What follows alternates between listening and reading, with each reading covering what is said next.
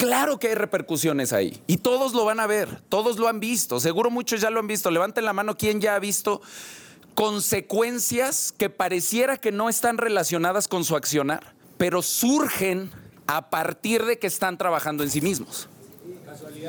Pareciera que es casualidad. ¡Ay, qué casualidad! Que Matías Laca me habló. No es casualidad. No es casualidad. Hay una sintonía ahí en el esfuerzo. Hay una sintonía en el trabajo que nos une. Y aquí también hay una sintonía que nos une. ¿Por qué están aquí ustedes y no todos los demás? Hay algo, hay una sintonía de esfuerzo y de dirección. Es como esos objetivos a largo plazo. Eso no depende de ti, eso va a venir de la sincronía. Eso va a venir de la coincidencia. Si tú caminas para allá, eventualmente te vas a encontrar a una morra que vaya caminando para allá. Pero tú das dos pasos y ¿dónde está la morra que va para allá? No, espérate. Va a llegar, va a llegar. ¿Pero cuántos años tienes? 24. Sí, soy muy, pollo, No, no, está bien. Van a llegar un chingo. Mira, de aquí a allá, si son 15 pasos, cada paso me van a llegar 12 merecidas. Y por ahí, por el paso 8, llegará alguien que va conmigo en el camino. Y aparte te vas a tardar seis meses en darte cuenta que esa persona va para el mismo lugar que tú. Tienes que renunciar a esa necesidad, a esa necesidad de que si no tengo una compañera de vida me ahogo, si no tengo una compañera de vida me hundo. No, no te hundes, avanza, llega. Y si en el camino hay una morra que quiere acompañarte, que no quiere sacarte, que no quiere utilizarte, y yo sé, yo sé que no hay muchas. Yo sé que la mayoría de las mujeres ven a los hombres como cartera. Yo sé que la mayoría de las mujeres ven a los hombres como objetos no te acerques a ellas. Y eso no quiere decir que vas a estar solo toda la vida, solo quiere decir que vas a espaciar tu, tu cercanía con las mujeres a veces. Y eso no es malo. Nos han hecho creer que no tener una mujer te hace una calidad inferior de hombre, te hace ser menos persona, te hace ser menos efectivo y al contrario, con ese tipo de mujeres mejor solo.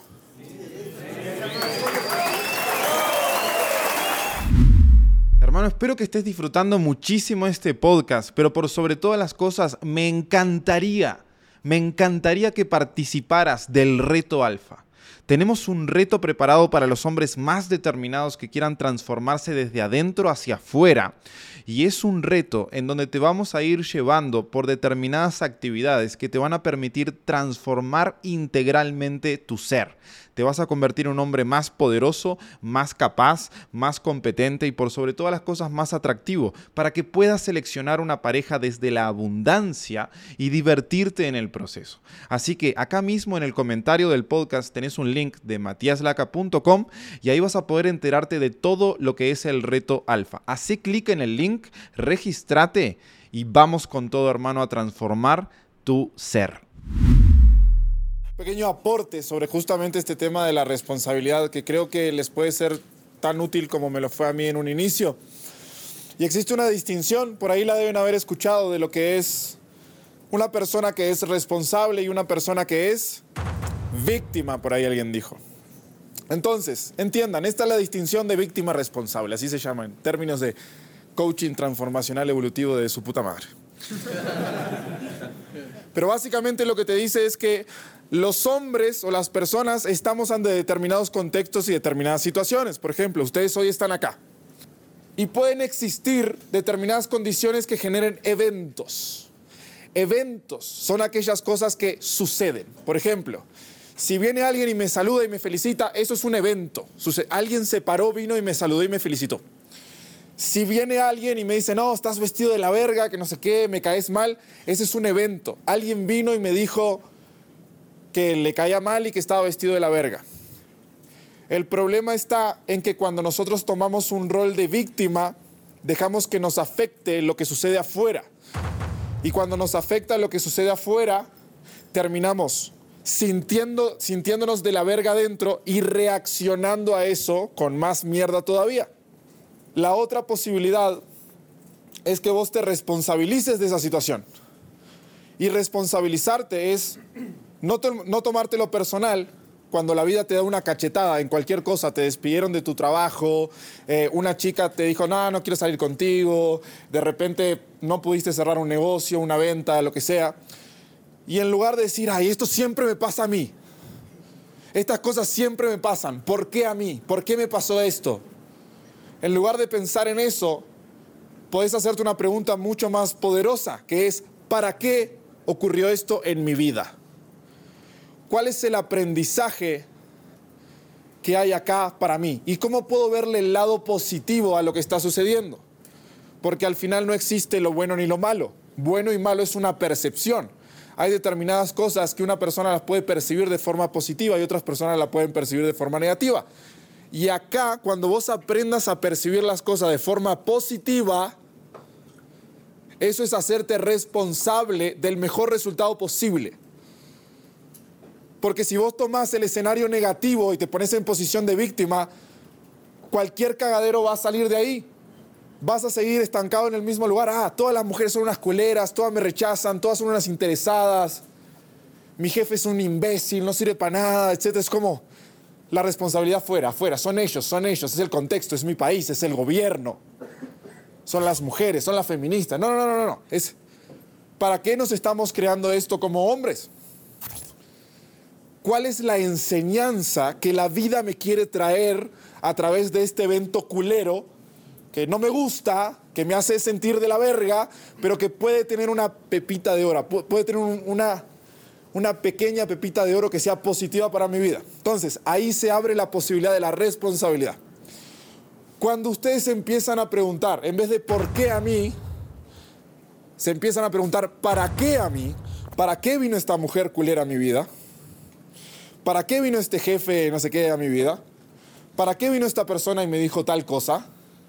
En ese momento ustedes recuperan el poder porque se abren a la posibilidad de que hay un mejor escenario posible a partir del evento que es neutro por el simple hecho de que ustedes lo están interpretando de forma positiva. Grábense esto, todos los eventos son neutros, incluso la muerte. Todos los eventos son neutros, incluso la muerte. Quien lo interpreta es el observador. En determinados casos, ustedes son los observadores. En función de cómo ustedes interpreten la vida, la vida será. Entonces, mis compas, esta serie de acciones concretas van a generar una consecuencia. ¿Por qué? Porque vas a empezar a tener éxito.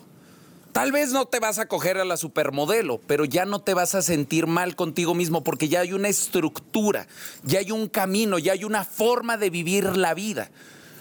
Y esa forma de vivir la vida como consecuencia va a hacer que te sientas bien contigo mismo, va a hacer que te respetes a ti mismo, va a hacer que te quieras a ti mismo, va a hacer que te sientas conforme con lo que eres, orgulloso de lo que eres vas a tener ganas de llegar a ese día. Vas a despertar todos los días. A huevo, hoy, es un gran día para ser un maestro y vas a accionar con orgullo y con amor. Y vas a vivir con amor. No con amor simple de tratar de complacer a las mujeres.